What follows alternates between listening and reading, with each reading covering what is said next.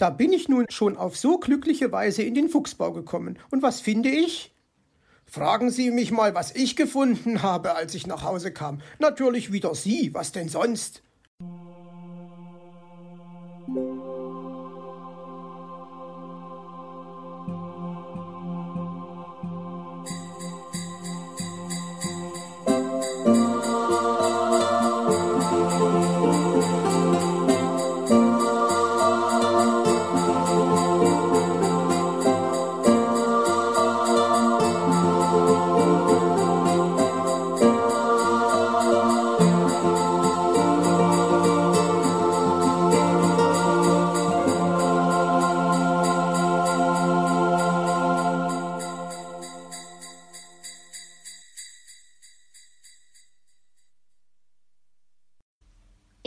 Fuchsbau rappelt was. So, nun wollen wir doch mal sehen, ob dieser Rotpelz heute noch den Bau verlässt, sprach Frau Elster zu sich selbst. Eigentlich müsste er ja. Der Uhu wollte doch noch den Farbeimer von ihm haben. Sie hatte sich hinter dem Bau versteckt und lugte um die Ecke. Wie lange kann das denn noch dauern? sagte sie, und ihr Schnabel klapperte vor Kälte. Ich bin schon ganz durchgefroren. Wenn er nicht bald kommt, muss ich meinen Beobachtungsposten aufgeben.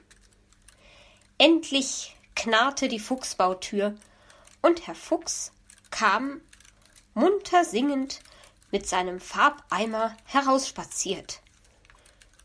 Herr Fuchs muss noch mal los, Herr Fuchs muss noch mal los, die Farbe hat er heut dabei, nicht Pudding oder Haferbrei. Dann gibt's auch kein Geschrei.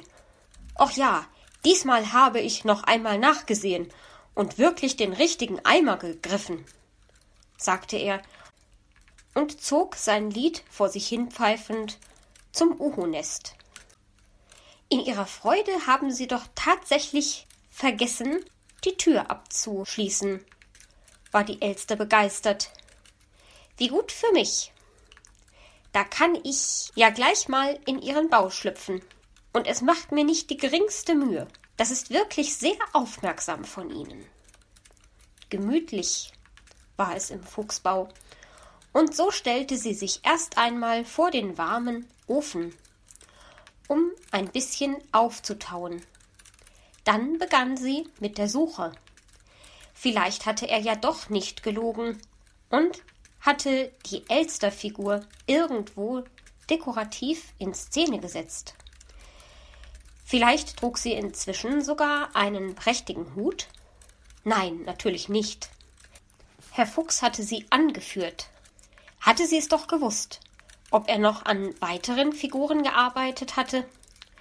Schließlich hatte sie bei Onkel Uhu auch eine Figur von Meister Schwarzrock gesehen Sie war in der gleichen Größe wie die Elsterfigur gedrechselt.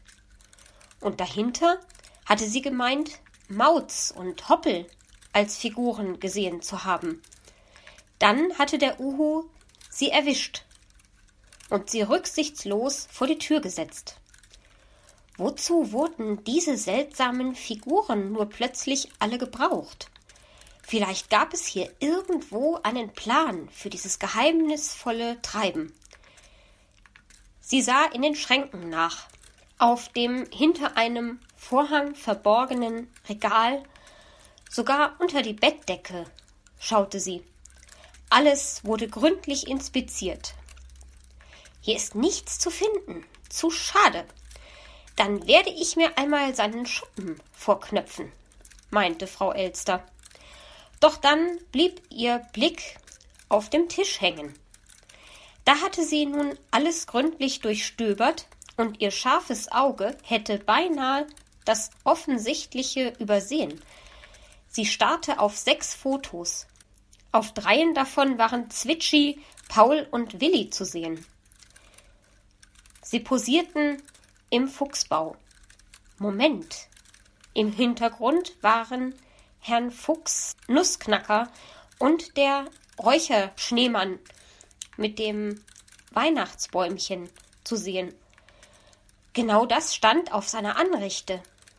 die drei mussten kürzlich hier gewesen sein. Und das war ihr entgangen? Ihr, der Frau Elster? Mit großer Verblüffung schaute sie nun die drei anderen Fotos an.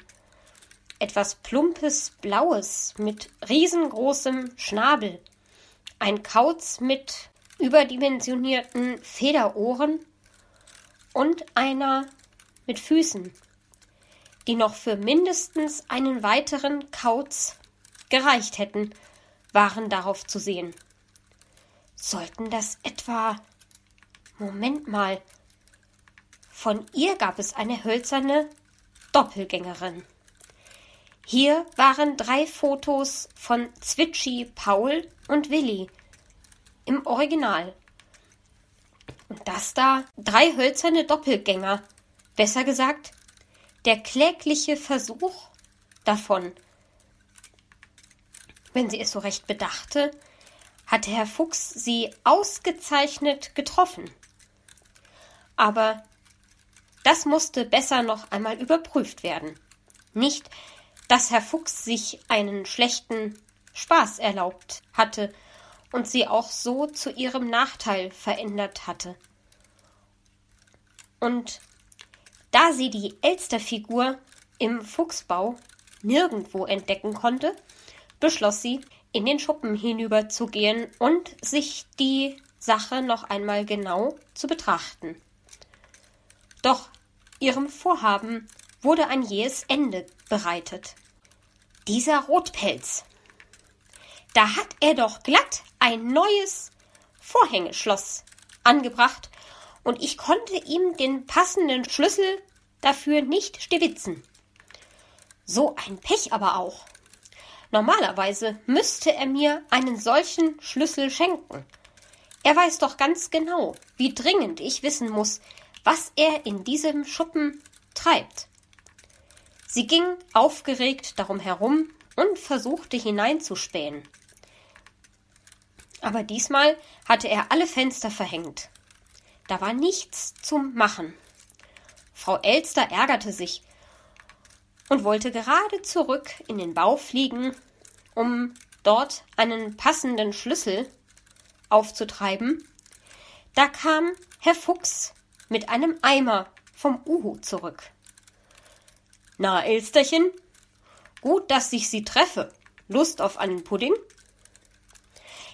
Pudding kenne ich. Ich hatte alle Mühe, ihn gestern von meinem Schnabel zu kriegen, erwiderte sie.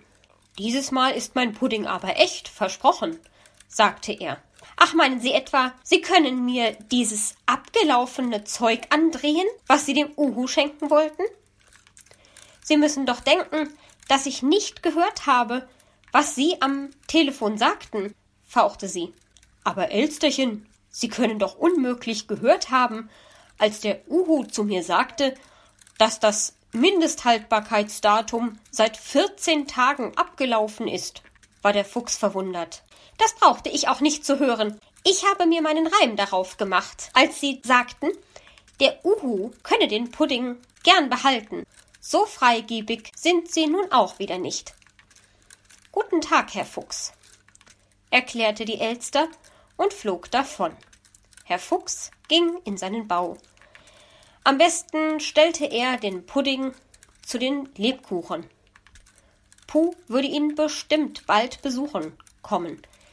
Die Lösung für zwei seiner Probleme war nicht mehr fern.